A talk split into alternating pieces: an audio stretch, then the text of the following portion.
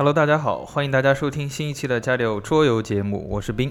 我是瞬间思路，哎，伴随着这个非常悠扬的爵士乐啊，我们知道这回是比较一个传统的桌游节目，就是瞬间思路老师给大家讲故事。对音乐赏析讲故事，那这次我们要聊的故事，其实可能很多人会对这些游戏比较熟悉了，都。啊，对，应该它其实这次要提到的涉及到的游戏啊，应该呃很多非桌游核心项的玩家，就是甚至不知道什么是桌游的玩家，可能一听这些游戏里面都有你熟悉的，哦，就已经到这种程度。嗯，所以我们这次的内容呢，会涉及到一些呃，可能在我们小的时候，或者是我们和朋友聚会的时候，嗯，然后都会玩过的一些游戏，比如大富翁，大富翁哎啊，，比如什么叠叠乐，对吧？啊，这些游戏，那这些游戏呢，与其说是桌游，在很多时候它其实已经超出了桌游能够影响的范围。对对对呃，比如说像叠叠乐，可能在酒吧里，我估计很多人都玩过这个游戏吧。是吗？哎，或者说，呃，也许您在某次相亲联谊上玩过叠叠乐的这个什么相亲版，对吧？我没玩过，不知道是应该高兴还是该难过呢。对对，然后还有呃，像大富翁也有各种各样的版本。嗯我们现在今天去商场的话，你可能不一定能见到多少我们其他节目里提的桌游。指不定还能买到盗版的。呃，对，但是刚才这两样您一定能见着，对呃，尤其是您到那个反斗城，啊，玩具反斗城。对，反斗城里一定都有这些东西，因为哎那嗯问题就来了嘛，嗯就是大家都知道的，而且很熟的游戏，为什么我们这次要单独把它拿出来讲故事？哎这就是有意思的地方。很多时候很多东西就是我们非常熟悉，但是对于这个东西，它怎么怎么形成的这个东西，或者说它的背后的一些故事，呃，其实反而可能我们没太去关心或者没在意过，应该这么说，就没注意过到底是什么。Nobody care。哎，对，当你但是当你想要注意它的时候，你会发现这些故事可能不那么好找。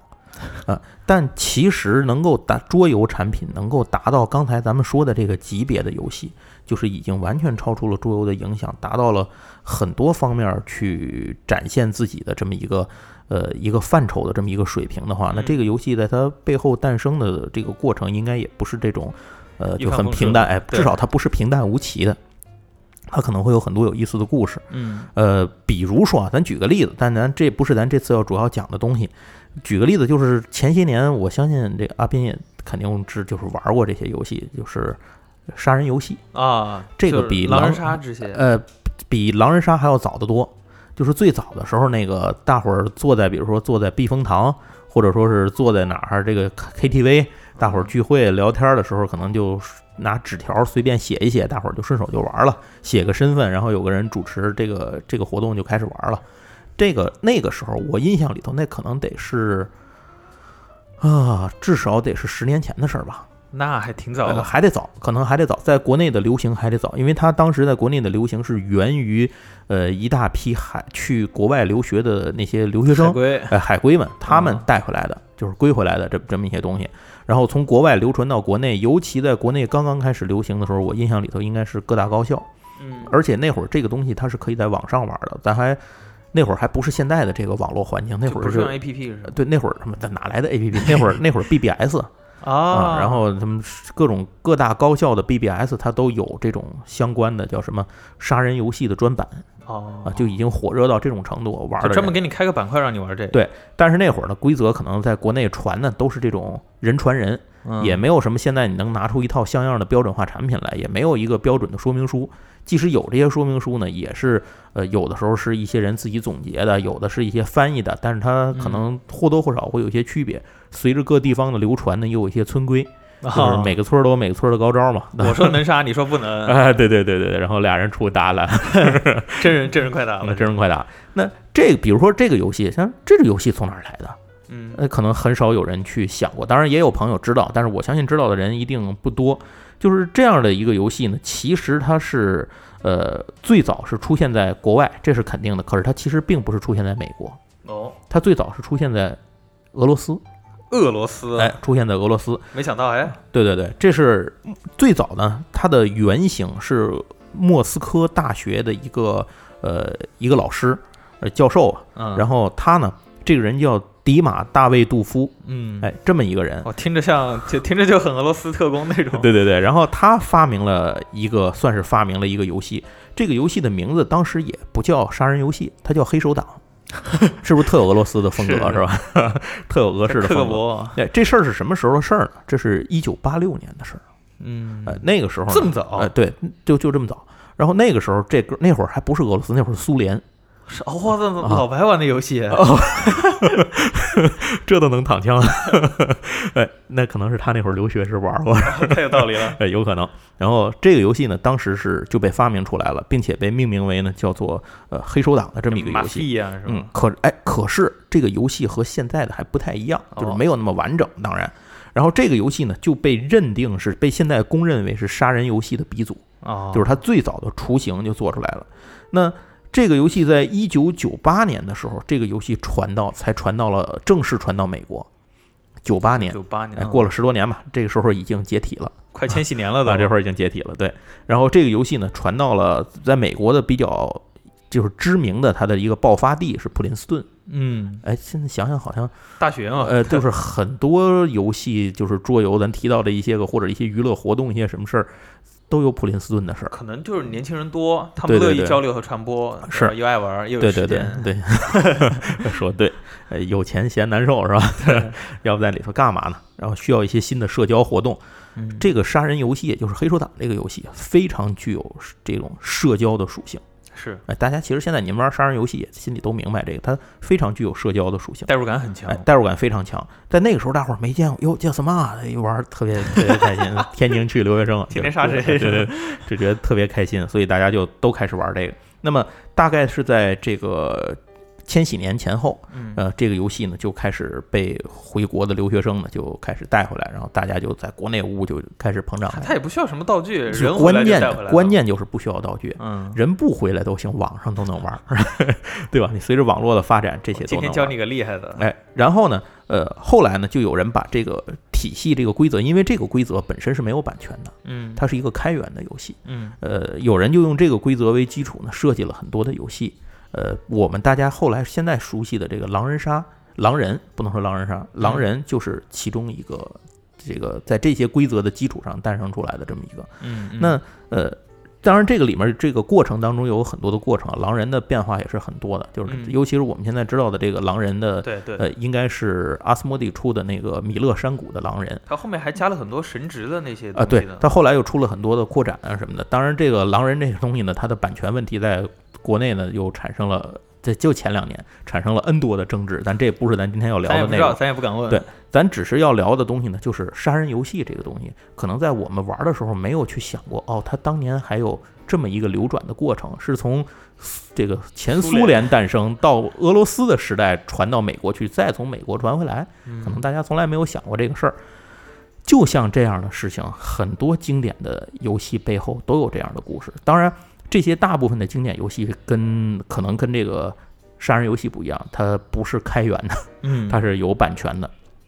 可是只不过就哎因为一些事情，哎，对，，即使有版权，它的诞生也很曲折，里面有很多有意思的故事。哎，哎，我们现在要说，刚才说了这个今天要讲的两个主要的故事，一个大富翁，一个叠叠乐，对吧？嗯，叠乐这个这个东西呢，也许有读者看过我的文章啊，知道这个故事。嗯但是呢，我今天把这个故事再仔细的给大家讲一下，因为我当时写的时候，毕竟有些东西可能就略过去了，没有写那么细致。嗯，叠叠乐这个游戏啊，诞生的比刚才咱们提到的这个杀人游戏还要早。我先说一句，我默认大伙儿都知道什么是叠叠乐。嗯呃，如果您不知道的，看时间轴配图，哎，您看一眼，我点那个链接可以看那篇文呃，章不，对，我相信您应该知道是这个见过这个游戏，甚至可能您是见过有人玩过的，就是把一摞木条摞起来之后，按照一定的规则抽出来，嗯，谁到抽的那下哗啦塌了，就算您就输了，哎呃您就拜拜了，就是这么一个很简单很简单的游戏。嗯那这个游戏呢，它诞生于什么时候呢？诞生比刚才说的那杀人游戏啊还要早一点儿，它是一九八三年诞生的。三年早了，哎，哎，早了三年，那是八六年，这是一九八三年诞生的，并且这个叠叠乐呢，它的英文就是它的外文的名字，其实我到现在也不知道怎么读这个名字，因为这名字它根本就不是英语，看起来是一个非常小众的语言。对，它是我查了一下，这个名字是来自于非洲的，叫斯瓦西里。斯瓦西里啊，您问我什么是斯瓦西里语，我是真不知道。好多歌曲啊什么的名字都用了斯瓦西里语，为什么是觉得逼格高吗？不知道，可能是觉得那儿的什么部落文化呀，就听起来还蛮酷的。那这个词是什么意思呢？这个 G E N G A G A 这个词是什么意思呢？它在斯瓦西里语的意思是就是建造。对，to build，哎，其实我们玩这个游戏啊，这可以理解，这游戏它不是建造，就是拆嘛，这是。对对对，也挺有意思的。这个游戏的设计师呢，是一位英国的设计师，嗯她的名字呢叫做莱斯利·斯科特，呃啊，她是一位女士。哦，哎，这个可能很绝大部分桌游的设计师啊还还是男的为主。说实话，也有一些女设计师，但是很多女设计师呢也不是独立去设计游戏的，他们都是这个参与设计，大家一起设计。可能是不是这个我不知道，是不是女生可能呃不太爱掺和桌游这摊儿，不知道。反正这个确实是男设计师相对比较多。可是呢，叠叠乐这个风靡全世界这么一个游戏，它的嗯设计师呢就是一位女性。那斯科特这个，咱咱先咱先说这个游戏吧。哎，呃，这个游戏它里头的配件儿非常简单，除了一张说明书之外，有的甚至说明书就是印在盒上的，这个嗯版本不一样。它里面只有五十四个木条，就是刚才咱说，您看图您也能看见，五十四个这个巨型的木头木条块木条块然后把它垒成一个十八层的木塔，啊，九层小塔，十八层十八层木塔。大家呢，游戏开始的时候，大家轮流从底下抽出一根木条往上搭，就是抽下面的砖搭上面的楼，其实就这么简单。那这个大家这句话说完，大家都可以想象，这楼早晚是要塌的。感觉很有教育意义。对对对，这楼 还听起来真是，这楼早晚是要塌的，并且在抽取木块的时候呢，只能用一只手，你要用一只手哦捏着那个木条把它抽出来，然后放上去，并且不能倒，然后把它要放在哪儿呢？放在这个塔的最顶端，让它一层层的往上涨，一直往上叠加，并且规则要求的是，你把它放上之后要等十秒钟，哦你，不能你放上就哎到你了，夸喷儿到他刚伸手过来倒了，那算谁的呢？算你的。所以这个游戏一般的这个积木啊，咱可以把它理解为一个有规则的积木。这一般的积木搭建游戏呢，都以搭上为获胜。嗯，叠叠乐吧，它反其道而行之，它以塌了为 为结束。为结束哎，当然说他塌了那个人就不算赢啊，那人输啊。但是这个就是这种心理上的这种绷着你的这个劲儿，是这个游戏最大的魅力。嗯，你明明知道它要塌，可你就不知道它什么时候塌。类似的这种心理的暗示的这种感觉的游戏，呃，玩具，我们可能有很多人也玩过，比如鳄鱼拔牙、那还有记得这个鲨鱼拔牙鲨鱼拔牙、海盗桶，记得吧？啊哎，就是这些核聚变也有过这些。哎，对对对，这些游戏就是玩具，其实都是运用了差不多的心理，就是它的这种心理上的感觉。嗯，只不过呢，叠叠乐这个游戏呢，加入了更多的规则，而不是一个单纯的玩具了。啊，对对，那如果你只是一个积木的话，木头搭的积木呢，呃，那它就是个积木。但是呢，这个斯科特加了规则之后呢，现在的这个叠叠乐的全球销售呢，已经呃不知道多少千万套了。嗯啊，也许上亿套了，这都不好说。为什么？因为叠叠乐有无穷的变体，嗯，谁也说不清楚它有多少变体的版本，现在没办法统计。好，叠叠乐的规则也说完了，大概的描述也说完了。那嗯现在在这个从一九八三年到现在过去这三十多年的这个时间里啊，叠叠乐已经风靡全球，很多人甚至不知道这个东西叫叠叠乐，他也可能在酒吧或者什么地方玩过。我就不知道。好吧，现在你知道了，哎，对，增加了一个知识点。嗯，那这个游戏里头大家享受的乐趣，刚才也说了，就是你这谁拽出那个木条，导致它坍塌的时候，大家发出啊那个惊叫的时候的那种感觉，嗯，这个刺激感是这个游戏最大的动力的来源。呃，现在咱们就该讲讲这个游戏是怎么诞生的。这里有几个有意思的地儿，可能听到这儿您已经会听到了一些奇怪的地方。比如，为什么这个来自英国的女设计，就是这个女士，她会想到做这么一个游戏？为什么这个游戏它又起了个斯瓦西里语的名字呢？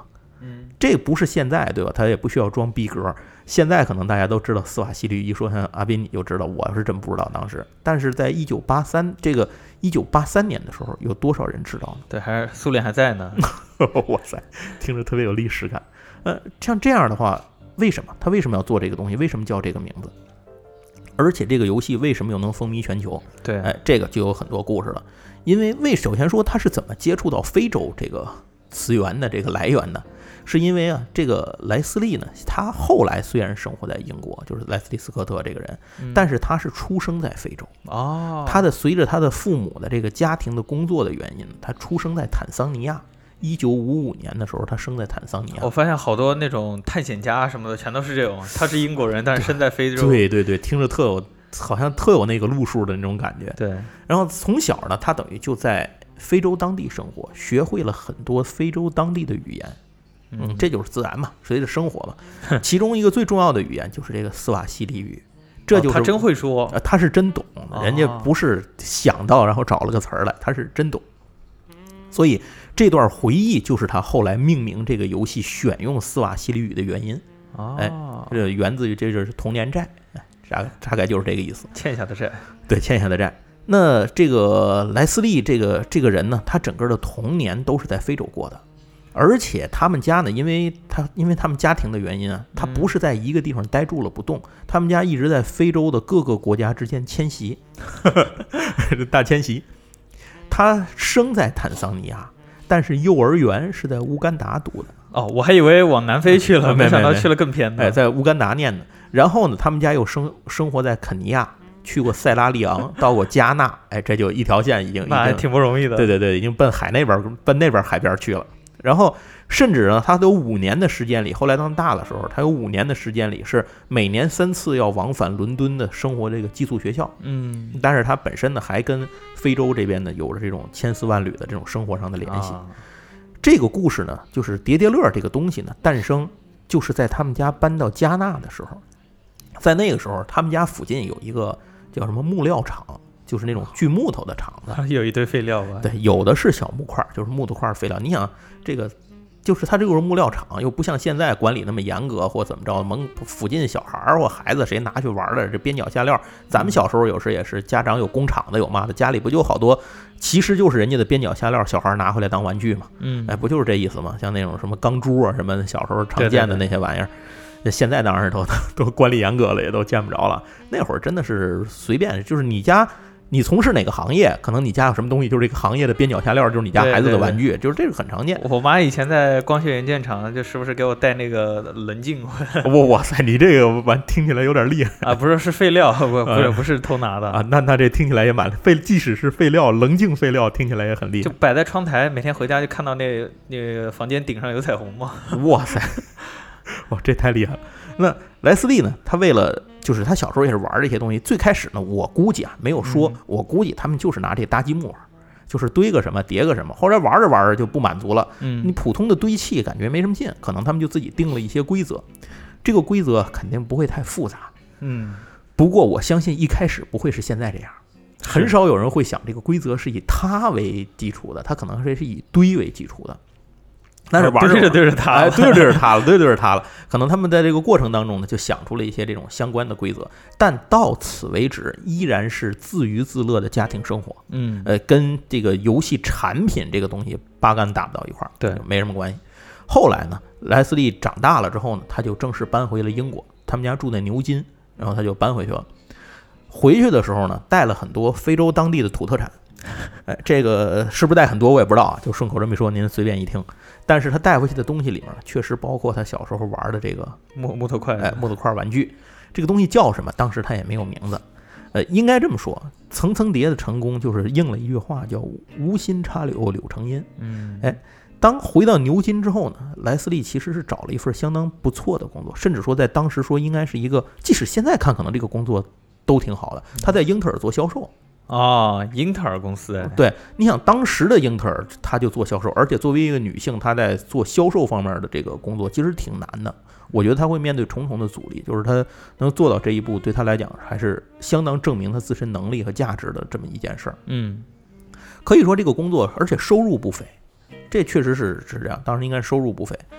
呃，她呢这个人就是生性比较热情，嗯所以他经常会招待朋友来家里玩儿。老外大家知道做，销售外国人，而而且外国人有这种传统文化，家庭开 party 哎 party 这个大 party 的这个文化，哎 所以这大 party 文化呢，就是来的人，嗯大伙儿喝酒聊天、玩游戏啊什么的，玩点嘛，那玩点什么呢？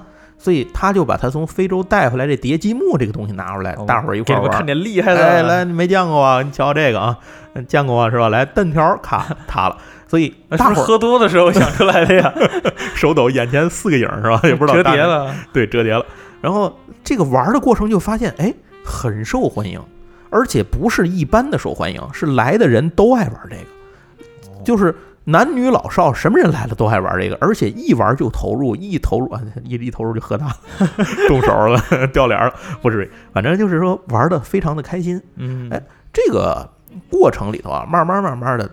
这个莱斯利自己就有了一个想法，这玩意儿能不能做成商品卖一卖呢？就是既然我家里头，你看我这同事朋友来的，他们也没有什么共性，对吧？嗯，你反正就随便喊来的，然后在这玩就都爱玩，那是不是照此比推啊？往外就推一步，人人都是不是我摆到市场上，人人都爱玩？哎，他就觉得这个念头一开始可能就是一个简单的想法，但是随着这个时间的推移呢，这个想法在他的心里头根深蒂固，开始越来越萌生的，越来越。怎么说呢？越来越有分量，他就越来越觉得这个事儿可能是可行的、靠谱。对于是呢，他就拿着这个东西去，就是去真的去做这件，打算去真的做这件事儿。呃，用他自己的话说呢，他就觉得当时自己跟疯了一样。二十岁出头，对玩具行业重要的是他对玩玩具行业一窍不通。就从虽然他是个做销售的，但是他从来没有涉足过玩具行业的销售。所以当时他做这个决定的时候，周围很多人都觉得他疯了，你知道？一九八二年的时候，莱斯利就正式辞了自己在英特尔的工作，然后说的这个老娘不干了，老娘卖积木去，就就卖这个去。然后呢，他就把这个工作真的给辞了，开始自己准备把这个积木真的做出来。嗯，但是当他辞职之后，要把这个东西从一个玩具、手工玩具变成一个工业化的产品的时候，他遇到第一个问题。怎么能够生产出符合规则的产品？是啊，砍那么多树呢？哎，啊，那会儿可能树不是到木材本身不贵，难的是加工。这时候可能有人就要问了：你说英国大堂堂大英帝国，在那个时候找不到一个工厂能大批量切木块吗？其实这就说明一个问题：你没有去仔细的看过这个游戏。它游戏里边的木块看起来是长条，但是每一根木块，你无论怎么搭，它那些木块之间都有一些缝隙，这些缝隙是人为造成的，就是这些木块的设计上，它的切割上都有一些角度，保证它搭在一起时会产生缝隙。哦，是故意的。对，哦，所以这些缝隙其实是因为木块切割的角度特意设计出来的。不是那个木头不达，就是结合度不达标，让你总感觉好像是这个里头产生一些有怎么有空啊，总不贴合的不密实，它是故意的，为了让这个东西容易坍塌和容易抽取，就不会让游戏就很无聊的一直进行下去。因为你想啊，如果它的切割面特别平滑，会导致什么呢？会导致这东西你插在里头特别难拔出来。哦，也是阻力会变大。对对对，它这个会减小它的阻力，而且它对木材的选择什么的也会比较轻。然后现在有一个问题了。没有工厂愿意能够接单，说批量的去生产一盒五十四块，看起来都差不离，但其实不太一样的木头块。这上哪儿找？最后呢，呃，还算他运气不错，他在约克郡的这个康菲尔社区的一家木工车间找着了当地的木工车间，愿意接这个活儿。说我们就是相当于木工车间嘛，它可能就是里头有大量的手工活儿，嗯，由手工来做。他们的办法就是先统一生产出一样的规格的木板。就是这个木材大家都一样的横平竖直的，嗯，然后手工打磨，在这个切割模具上做出一个细微的区别，然后再用统一的标准做二次打磨和切割，最后变出他要的这套东西。听着还是挺复杂的，很复杂。我估计现在应该没那么费劲了，现在都呃精密的机械机械加工的那种精密车床了，啪一过去歘一切就出来了。可能那会儿还是技术问题吧，但是无论怎么着吧，这个技术问题得到了解决，嗯，终于算把这东西做出来了。然后做出来的时候呢，这个就莱斯利当时特别开心嘛，哇塞，这做出来了，牛逼，问题解决了，就等数钱了。然后呢，就是当然这中间还差了一个环节，就是生产，是吧？对，那个生产是用钱的，大家知道，这个肯定是批量生产。对，批量生产，他产了一千套，就是他一上来做了一千套。哎，我发现和现在好多人做桌游也是，先做个一千套出来。对对对对对。因为一千套基本是一个工厂的生产基数，嗯，你再小，人家不一定给你产了，或者你很不合适。对，那他做这一千套做完之后呢，他就觉得这个东西呢就等着变现了，所以呢，他这个钱从哪儿来呢？就到处借了，哎，借钱来做这件事儿。并且呢，他从自己记忆当中的童年的斯瓦西里语里呢，找到了一个单词，就是咱说的这个迪雷勒的这个层层叠吧，应该叫层层叠，可能是嗯，这个名字就这样诞生了。哦，官方译名应该是层层叠，叠乐是是是我我说我说的顺口啊。民间说法，对而且他当时有一个契机，他这个东西做出来之后没几个月呢，就是伦敦玩具展。哦，伦敦玩具展是一个非常重要的玩具的国际型的展会，呃，即使到现在呢，也有伦敦的这个玩具展。那莱斯利就说啊，那就太好了，借这个舞台，我这就算陡然而富，就抖起来了。然后他充满了自信，就是带着这个一千套嘛，带着东西就就去了。然后到那之后，把这个游戏都摆好了，然后放好了，就等着那人拿走结账了。然后，一九八三年的这个伦敦玩具展呢，就成了莱斯利的这个产品层层叠的第一次公开展示。哦，你猜猜他卖了多少套？一千套，卖了零套。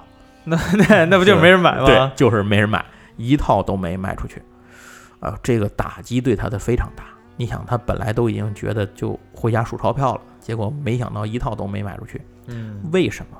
因为当时那个年代恰巧碰上了电子游戏刚刚发展。哦，那个时候，呃，八十年代初的时候呢，诞生了很多有名的电子游戏，比如吃豆人，嗯，对吧？大金刚，都是大概那个年代。是 FC 那个时候也是八十年代，对，那会儿就是你想，那会儿小孩儿都看见，哇塞，这么牛逼这东西这能动，啊！我还玩积木，根本连问都不问，而且你还是私人小品牌手工，这这自己小作坊，你这什么东西我我们也不知道，不买。小孩儿都带着瞪着家长要买这个电子游戏什么的，买这些东西。时运不济啊，时运不济。有人说啊，我们现在我操，我电子游戏我都嫌烦，我现在就想玩玩桌游。那是因为您现在电子游戏太容易获得了。啊复古了，现在又，对，这这个就是潮流总是螺旋形的发展，您又转回去了。嗯，但是赶在那会儿的时候，你没见过什么什么才是新鲜的，嗯所以大家就觉得哦，电子游戏是新潮流，这些东西连看都不看，甚至不会过来问问你这个积木还有自己的规则吗？嗯，啊，顶多有人奇怪，哎，摞个塔，呱啦倒了，哈，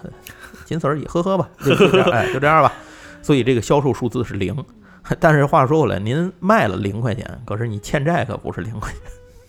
这莱斯利当时不但从朋友手里借了钱，还从银行贷了款，哦，哎，这些钱呢都得还，那这个时候开始，现在要凉，就觉得要凉，所以当时莱斯利就陷入了一个财务的这种窘境里头。我应该怎么办？为了摆脱巨大的财务负担呢，他决定最后再拼一回，就是老娘你死磕，行就行，不行也别也别想不行怎么着了。他 回那儿上班去吧，对所以当时他就觉得自己可能一开始的销售策略有问题。嗯，那么他选了一个办法，就是在一个商场里头搞比赛，让大伙儿玩这个游戏。哎，路演呗，就哎，对，路演。其实这个时候可能您听出来，他说的是有道理的，就是桌游这个东西就是得玩起来，嗯，摆在那儿看，这个兴趣的吸引力得打对折还得多。所以在他就找了一个商场，找关系，在一个商场里搞了一个比赛。嗯，结果正好是这个比赛的过程当中呢，被有心人无意看到了。这个人呢是英国一个著名的百货公司，叫哈罗斯百货商店，他的玩具采购员。哎，他在报纸上就是看见了有这个介绍，哟，这有个什么层层叠的比赛介绍，嘛层层叠不知道，看看去啊，就过去看看去了。结果到那之后呢，就发现哎，还确挺有意思，哎，确实有点意思。所以他就觉得这个人家也是做玩具销售嘛，就是眼光很敏锐，他立刻就发现了这个东西的其中的这个兴趣点、乐趣点在这里觉得，能火，能火。而且这个这件事儿也说明了一件事，就是这些个玩具啊，这些个呃桌游啊，这些东西它是不太适合陈列摆放的，嗯，它更适合如果只是陈列摆放，它绝对干不过电子游戏。放在盒子里，谁都不知道它它里头是啥你摆出来放在那儿都没有人知道怎么玩儿，对对吧？你就得让人坐下玩儿。是吧？哎这个时候呢，这个所以等于就是这件事情呢，就相当于是这个算是最后一搏达到了一个效果吧。嗯，因为他搞的这个购物中心搞这个比赛啊，这个事儿，呃，就是他搞的这个商场里头搞比赛的这个事情，也是，呃，怎么说呢，也是跟人借了钱，赊了脸，反正就是托关系找办法吧。他找了他一个朋友的哥们儿，然后跟他来合作做这件事儿。那个人呢是以前在这个呃加拿大搞过类似的活动，所以就就来，相当于是这专门办活动的，这算策展人吧？啊，就就来做这，现在叫策展人，就来干这个事儿了。然后呃，等于他们就搞了各种各样的比赛呀，搞这一系列的搞这些活动。那他等于他的产品呢就被专业人员就看到了，所以嗯这个东西呢，也就他开始正式的得以接触到这种玩具的真正的龙头的这种销售行业。嗯，走上正轨了，对后来他在比赛中呢，又搞了这种体验比赛活动，钓来个大，又钓来个大鱼。当时呢，加拿大就是他那个兄弟被说服呢，是什么东西呢？就是因为他在加拿大搞过类似的活动嘛，嗯，他就把这个东西带到加拿大的一个上购物中心里去，也搞这个比赛。就全是华人看见了，啊，那会儿应该不是吧？反正就带到多伦多去搞这个活动。嗯，结果在多伦多搞这个活动的时候呢，被一家叫做欧文玩具的这个公司的销售人员看见了。嗯这个欧文玩具是干嘛的呢？它是当时加拿大行业的这个桌游行业的垄断的这么地位的这么 number one，哦，就相当于这么一个级别。那他呢，当时就看，哎，这个积木确实与众不同，他玩的是他，而且他有规则。这人们都喜欢毁灭啊，对对对，这这个不一样，这跟我玩过的这不一样，所以他立刻就买了一套样品送到了欧文玩具的总部。欧文玩具总部的老板呢叫乔治·欧文，这也就老老怎么说老奸巨猾嘛，人家说是独具慧眼吧，啊，一眼就看出这个游戏具有的潜力，就是他决定把这个游戏推广出去，而且他本身呢和孩之宝这边呢是有合作的，所以他有渠道把这个东西推到北美。啊，就更别说欧，就是他他就在北，他就在北美嘛，别说就是推到美国吧，对，推到美国，然后他也就是欧洲啊什么的，人家都有一些合作的能力，都能做这个。但是呢，正因为他看出了这个潜力，这资本家的眼光啊很独到，嗯，他就找到莱斯利说：“你这个游戏挺牛逼的，我愿意给你卖这个游戏，并且能卖到风靡世界，你肯定做不到。但就有一点，这个游戏你现在要一次性的买断，把游戏的版权全卖给我，以后跟你没关系了。”哦，啊，这就是卖出去卖不出去以后跟你没关系了。就是一种收购方式吧，算，对，给你署名你是作者，但是呢也仅此而已了，咱就一笔账勾销了。不是说那种你入股多少份，你每卖一呃，份给你不是不是提成，对对就是不是按照销售提成来算。所以这件事儿呢，对于莱斯利来说呢，是一个艰难的选择，就是因为他这个东西做了这么长的时间，对他来讲就像是一个自己的孩子一样养，从从无到有养育出来。可是后来莱斯利在回忆里面说，他说我意识到我当时的能力不太可能取得更大的成功了，层层叠应该走得更远，去不停地展示自己，而我不具备这样的能力。哦，所以他最终经过思考之后呢，决定把这个版权出让出来。括号一下，我还不少钱要还呢，对对对对，那会儿可能也许他已经销售解决这个问题了，咱是不知道了。总之，有了欧文玩具这样的巨头、行业巨头的操作呢，层层叠的价值立刻就被发掘出来了。嗯，在一九八六年的多伦多玩具展上，层层叠卖了四十万，哦，就是四十万订单，那也挺挺挺不容易了，然后通过孩之宝，层层叠又进了美国，大概是这样一个过程。当然，这个其中呢还有一个小小的波折呀，就是这些无论是孩之宝也好，还是欧文玩具也好，他们都不太喜欢这个斯瓦西里语的这个名字，觉得不好记，也、嗯、没有什么特就特征，反正就是他们觉得不好记，想改名儿。这是莱斯利最坚持、唯一坚持到最后的这么一个东西，就是没有让他们改名儿，就是他不同意改名儿。就你买了我孩子还要改改他名字，对对对，还改姓儿，你看这不行。总总之呢，这个层层叠呢，它就是这个名字就一直保持下来，就是直到我们今天看到的这个东西。呃，应该这么说啊，后来很多人替莱斯利就是叫屈，嗯就是说你这个当时亏了。就是没办法，你面对着庞大的这种资本家，你也其实他也没有什么更好的选择，就是要么这个游戏被埋没掉，要么我把它出让出去，它还能有发扬光大的机会。只是，呃，这从利益上来讲跟我没什么关系了。一般啊可能我落个名儿，对，一般可能那种大资本家就看他你之前受挫比较多，然后他提出的方式就是，你看嘛，要不这样吧，一口气买断。他知道你在心理上可能觉得我之前有过失败，我可能不太愿意再跟你签一个那种长线对对对对对对对，他就利用你这个，然后直接给你一单，给你买走。差不多就是这意思。然后这个层层叠这个名字呢，总之就这样一直保持下来。后来大家可以看到很多关于层层叠的相关的商业的书籍，就是探讨它怎么成功的这些事情。嗯呃，莱斯利的这个层层叠呢，有两，就是它有一些这种重要的价值。首先，第一个呢，在上个世纪八十年代，玩具行业基本上全面向电子化的浪潮低头，就是嗯全面转变浪子这种电子化。但是层层叠告诉大家，传统的棋盘游戏仍有其自身不可代替的价值。对，嗯然后第二个，你电子游戏你可能不太容易弄一个玩着玩着机器就炸了这种，那也 不一定，太刺激了，这也太刺激了啊，太刺激了。哎，然后另一个呢，就是创造了一个这种营销的产品上面一个经典的成功案例。总之呢，这件事情它具有很大的意义。嗯，然而对于莱斯利本人来讲呢，后来也很多东西里头也他也提到过一些当时的一些心酸啊，一些压力啊。一些在这个，尤其在专利权方面啊，在版权方面的一些受到的一些，就就是相当于不太公平吧。其实人现在可以理解你，你这么牛逼的东西，你跟人家买断，然后这个当时用这种压力的方式买断，然后反正。你自己大伙儿自己也能想象到这个情况，但其实在我看来，就是你包括这个东西被别人认识到，也是有一点运气成分。哎，对对对对，就是时运，可能就是就是这个命。不过照他自己书里说的那么多，与其让他埋没在我手上，还不如让他让更多人玩到更好嘛，对吧？对。然后这个游戏呢，总而言之，《层层叠》的诞生故事其实就是这样。呃，莱斯利·斯科特呢，这个他的名字呢是被大家都记住了。因为他毕竟是作为这个设计师的这个名字是被那个 还保留下来，保留下来了。对对对对，在 B G 上大家也都能查到。然后呃，他虽然在这种利益上这些东西上遇到了一些不公啊，一些什么东西啊，但是呃，总之层层叠这个经典的产品呢，啊，就这就是他最后诞生之后、诞生之前所产生的所有的故事的内容。嗯，呃，我们现在可能大家能看到各种各样的版本的层层叠，可能大家玩的时候记住这个故事，可能给别人讲一下，还能装装逼什么的，我觉得也挺好。行，那这是第一个故事。那这第一个故事背后呢，其实我们会听到，哎，莱斯利可能受到一些不公平的一些个待遇啊，这个这个等等，或者觉得大家觉得，哎，他可惜可惜啊，这种吃亏啊等等。那我们下面要讲的这个事儿呢，亏更大。这吃亏更大，连作者的本名呢都没被保留下来。如果大家听过，就是我以前的节目，在特别特别早第一期，可能是我讲过一大富翁的故事。哎，这比那更惨是吧？哎，对对对，这个咱刚才说了，这个故事大富翁呢，然后有人说你之前讲过大富翁的故事了，怎么还讲呢？如果您去听那期节目，或者您还记得的话，我当时提过，大富翁在 BGG 上面的登录的设计师叫呃查尔斯达洛。嗯，达洛这个人呢是 BGG 登记的设计师。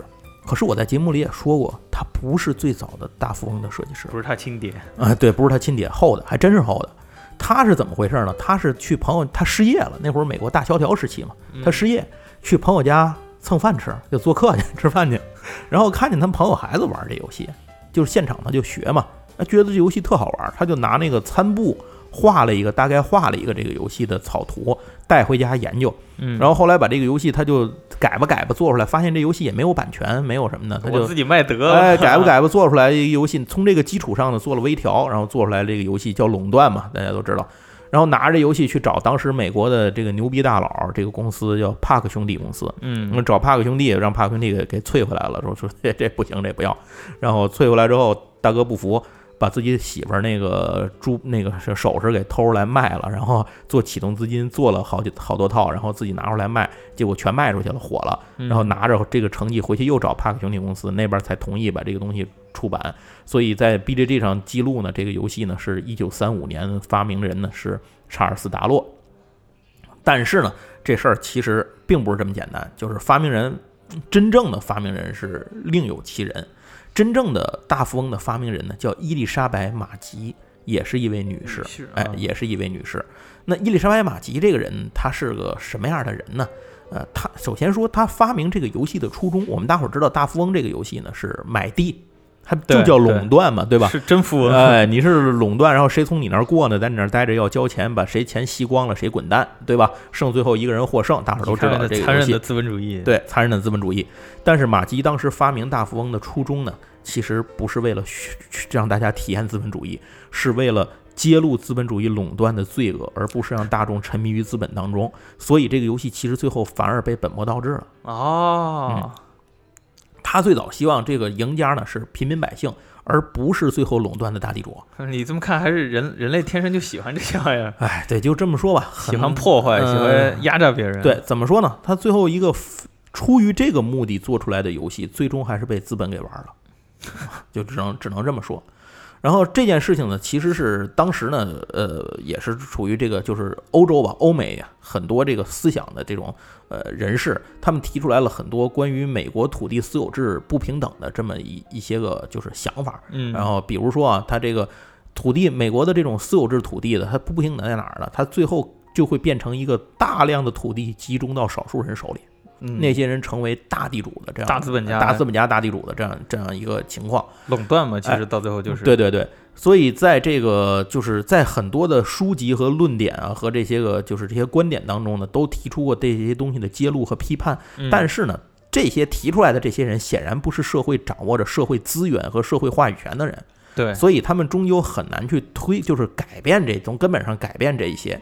那这个时候说回来，伊丽莎白马吉了。伊丽莎白马吉本身就是这种寻求这种要推翻这些东西的资本的这些个理论的理念的这么一个呃一个人物，嗯。就是她是因为在那个时代的女人啊，呃，咱还是现在这么说，那个时代的女人啊，呃，没有那么高的社会地位和话语权，对，哎，就是他们，但是伊丽莎白马吉这个人是其中的一个特例，她是一个，呃，这么怎么说呢？他是一个这种呃政治理论方面的践行者，而且他本身发表过很多当时的，就现在看起来在当时是非常先进的理论的，啊呃，这些言论啊、理论啊，做过很多在那个时代的美国人看起来是离经叛道的事儿，就不该是一个女人去做的事情，但是他呢都去做。他自己念的大学，大学毕业之后在报社上班，四十四岁才结婚，就是一个晚婚。那样，你想他就是这么一个过程，而且他本身精通绘画、诗歌，精通表演，啥都会啊，哎，而且他还有非常崇高的政治理想，也就是说和那个时代的美国是格格不入的。嗯这么一个主流思想是格格不入的。他爸就是一个这种公共演公众演说家，然后反垄断的政治家，所以他从小从小念书的时候，他就受到这方面的深深的影响。然后这个，但是这个过程里呢，后来他就发现，哎，这些理论可能很难被人们接受，就是理论这种东西。本来就不是大众能够轻易理解得了的，对，尤其是你这种少数人，你这个在主张的理论就更难被大众去接受。每个人受教育的程度也不一样嘛。对你说的话，他都理解不了，对吧？你你你这个东西怎么办？你就像你给抠脚大汉精工细作法式料理，其实也没有什么太大的意义。你跟他说什么法系法系的区别，他只知道，哎呀，就就该死，就该死。对对对，没错没错。所以这个马吉后来就发现，寓教于乐是个好办法。我做成个游戏让你们玩儿，总比我讲道理要明白吧？嗯，对吧？你听课睡着了，你玩游戏能睡着了吗？也也不好说啊。然后他就设计了一个游戏，这个游戏就是大富翁。那但是当年的大富翁跟现在的大富翁完全不一样，因为它有两种获胜方式。嗯，第一呃两种模式应该说，第一种模式是我们现在熟悉的大富翁叫垄断，就是就是这个吃过路费啊，什么榨干了别人就算获胜啊，哎。买地最后收租金，最后地都集中到一个大地主手里头，最后你获胜，嗯，其他人破产出局，这是我们现在很熟悉的大富翁对，垄断。但还有一个模式叫繁荣，这个繁荣模式里头，土地是由大家共同拥有的，而不是私有的。哦只要有人从买地当中挣钱，其他所有人都能获得相应的收益。那这个游戏，呃，它就是他怎么有人说那他怎么获胜呢？首先，这个游戏模式它就不是一个竞争模式。它是一个共同获胜的合作类游戏。哦，哎，现在可能合作游戏在 KS 巨他妈火是吧？但是在当年的可不是这样。那当年的这个游戏，它里头呢，代表的是它暗示的呢，就是一种对不公平的土地私有化的这些东西的一些呃改良，如何让它能够回馈社会，资源为社会共享等等等等这些东西。嗯，那这个可能就不是那么受欢迎嘛。说白了，他这游戏怎么赢呢？就是场上钱最少的人，他的钱。已经达到了初始资金两倍的时候，大家共同获胜。哦，哎，这么一个获胜的条件。所以这个游戏就是说是一个合作类游戏，所有人一起赢。但是它的归根结底的一点就是帮助那个穷人一起挣钱，这还是共同富裕嘛？共同富裕。呃，所以我们现在今天看到的大富翁呢，其实只是其中一个版本。这这个里头要说的就是，那为什么它会变成现在这个模式少了一点呢？因为这个一九零三年的时候，马吉女士呢就拿着这个游戏，她取了个名字叫《地主游戏》，并且她申请过专利啊。注意，她申请了专利，嗯，她申请的专利的编号是幺五零九三幺二，在美国可以的专利查到的编号对，可以查到的，现在都可以查到她当时的专利。她拿着这个专利去找人，想把这个游戏做出来。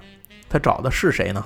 嗯，帕克兄弟。又又是他们了。对对对对对，首先啊，他先成立了这个公司，他自就是他他拿到专利之后，自己先成立了一个公司，嗯，然后他在一九零六年的时候，在纽约就首发卖了这个游戏，但是他卖呢，这个可能自己他不太善于商销售啊或者什么的，所以他就最后想还是得找明白人合作，就找这个帕克兄弟去了。呃，他就希望大家能更多的人玩到这个游戏，了解其中蕴含的这些个道理啊，然后能够去不要被资本家哎骗明白如何去这个土地私有化的弊端啊，等等等等，了解这些东西。结果呢，这两个模式，帕克兄弟公司那真是老奸巨猾，拿过来以后看这个东西，一看人家就知道合作合作这个模式不受欢迎。哦，这个两个模式是这游戏最大的推广当中最大的失败，因为它不能给玩的人带来虚拟的掠夺的快感。啊能，明白这个概念吧？明白了，明白了我们现在玩的很多虚拟游戏，其实正是因为你在生活中不能实现的一些违违反你日常正常生活的一些东西才能得到的一些快感，你才是这个游戏的卖点。对，哎，这这个是不可否认的一件事儿。所以帕克兄弟当时就看见这件事儿，他说这个游戏太他妈复杂了，而且你用这种合作方式的东西，在当时你是不可能卖出去的，所以就没有跟他继续合作下去。哦，然后这个故事才回到了刚才我们说的，这个马吉回去以后，这游戏他也卖不出去，也怎么着，他就把这个游戏免费拿出来让大家玩儿，就是在学校里头拿出来玩儿。后来在这个美国的这些高校，就像普林斯顿啊什么的这些高校，又又是这学哎，所以刚才我说普林斯顿，然后普林斯顿这些个学校里头呢，就在学生当中流传开了，学生爱玩这个也玩得懂啊，这个游戏就流传开了。这样的话，时间一晃就到了二十世纪的三十年代，就到了美国大萧条那个时代，也二九年、三零年，哎，对也就到了我提到了那个失业的那个查尔斯·达洛出现了，然后他开始去偶然的机会下见到了这个游戏，并且拿来这个游戏改，他也很明确的剔除了这个繁荣这个模式，就是你 大家都知道。大，家都知道这这，然后他就做了只在垄断这个模式上进行了细化和修改，然后拿着这个东西去。相当于其实就是个山寨嘛，嗯他就拿着这个东西呢，去找了帕克兄弟，就是刚才我一开始说过的那一段。如果您想仔细听，就听我们之前的节目。嗯，哎，拿着这个东西发了财，他成了世界上第一个因为设计游戏而坐拥百万收入的设计师。哦，就是他真的是真的是发了。那马吉呢？当时这个就是他这个游戏呢的设计什么的，就是呃，他这个专利不是后来被买走了吗？他这个专利其实就是他其实呃有五百美元的一个报酬，据说有五百美元的报酬。可是呢，这五百美元其实不是给他的，这五百跟跟没有也没啥区别。呃当时五百美元还是挺多的，就就是还是个数，就是它哦至少还是个数。当时这个五就是所谓历史上说的这个五百美元的报酬呢，呃，据后来的这个这些研究啊，发现这个当时的类似大富翁这样的游戏不是一种，嗯，有很多种，并且都有版权，都申请了专利，就是可能这儿改改那儿改改的这种，就是大家有区别，有些是雷同的。然后帕克兄弟公司就发现自己从达洛那儿买的这个游戏里头，还有其他类似的游戏专利飘在其他人手里，他们就把那些版权全都给买下来了。这这才是 垄断公司该做的事儿哈。所以说，这五百美元并不是给了马吉，马吉一分钱也没落下，就是版税这个钱一分钱版税也没落下。嗯，最最有意思的就是说，这个在帕克兄弟推出的游戏里面，设计师这一栏的，包括这个游戏的诞生的过程里，都没有提到马吉这个人，就连提都没提。这是最可怜的。对所以在一九二四年的时候，这个这个这个地主游戏就被重新绘制嘛，然后版图后来就叫垄断这个这个游戏。所以这个东西最终变成了一个马吉当初设计它的时候的理念完全相反的产品。嗯，然后这个东西呢，这个当时这个五百美金，就是说，据说他给那个酬劳的时候，那个五百美金买那个版权的时候，他不是把版权卖掉吗？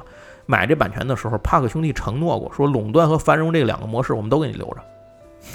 结果还是被骗了。对，结果还是被骗了。就是这个东西不，当时确实做出来了两个版本，但是很快下架被召回销毁了。哦，为什么呢？是因为帕克兄弟公司认为这个游戏过于政治化，或者说，我觉得他们可能也受到了主流的一些东西的反对。哦，那个时候毕竟美国对吧？对啊，嗯，然后那会儿呢，后来马吉还接受过像《华盛顿邮报》什么那些采访，他去指控帕克兄弟说这个东西，但是没有人在意，因为帕克兄弟本身也是垄断的嘛，他们也在这个地位。虽然后来被海之宝收了，那是很很久以后的事儿了。然后那没有人去再关注这件事，所以一九八四年直到马吉去世呢，也没有人再理会这个事情了，就是嗯慢慢的就没有人知道了。然后到了这个，当然到现在到现在为止呢，全世界已经卖出按亿来计算的不知道多少的这个大富翁了。然后可能这件事呢就没人知道了，直到后来他被旧金山大学的一个经济学教授叫拉夫安斯波被这个人然后发现了这么一个游戏。他其实最早并不是发现就是这个游戏有马吉这么个人在以前，他也不知道，他就是觉得这个游戏做的。哎，太那个功利化了，太资本主义了，他就做了一个游戏叫反垄断，哦，然后这个，然后做了这个反垄断呢，就就结果这个帕克兄弟一看，哟呵，孙子你跟我找事儿是吧？然后他就说，他说那你他帕克兄弟手里有版权啊，你这不就是山寨我游戏吗？对吧？因为他其实就是为了讽刺你改的嘛，那肯定跟他差不多，对，就把他给告了。啊，一告他发现原来一告就是准备这个官司他的材料了，打官司了。结果他查查，他发现，哎，当年有这么还有这么一段，在你们这个事儿之前还有这么个段子，所以马吉这个专利和之前马吉的这段故事才被重新挖掘出来。还真是挺有趣啊，的。对，才让所有人都知道。所以这就是这么一个很奇妙的这么一个过程。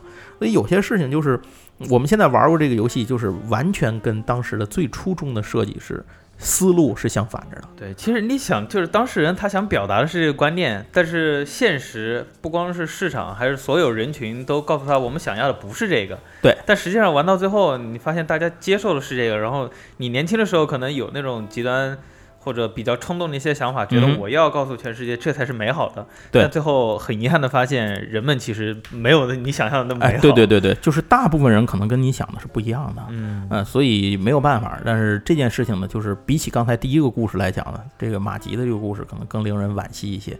但是无论怎么样呢，大富翁今天已经成了世界最著名的游戏，已经成了一个风靡世界的游戏。但你想，嗯我们觉得他惋惜，其实还是从资本这个层面想，觉得他没有对，或者是从应有的对对对对对对对对，就是他被坑了嘛，说白了就是。如果你按成就来给他算的话，他他设计出这样一套游戏来说的话，这真的是非常了不起的这么一个，人物。没错。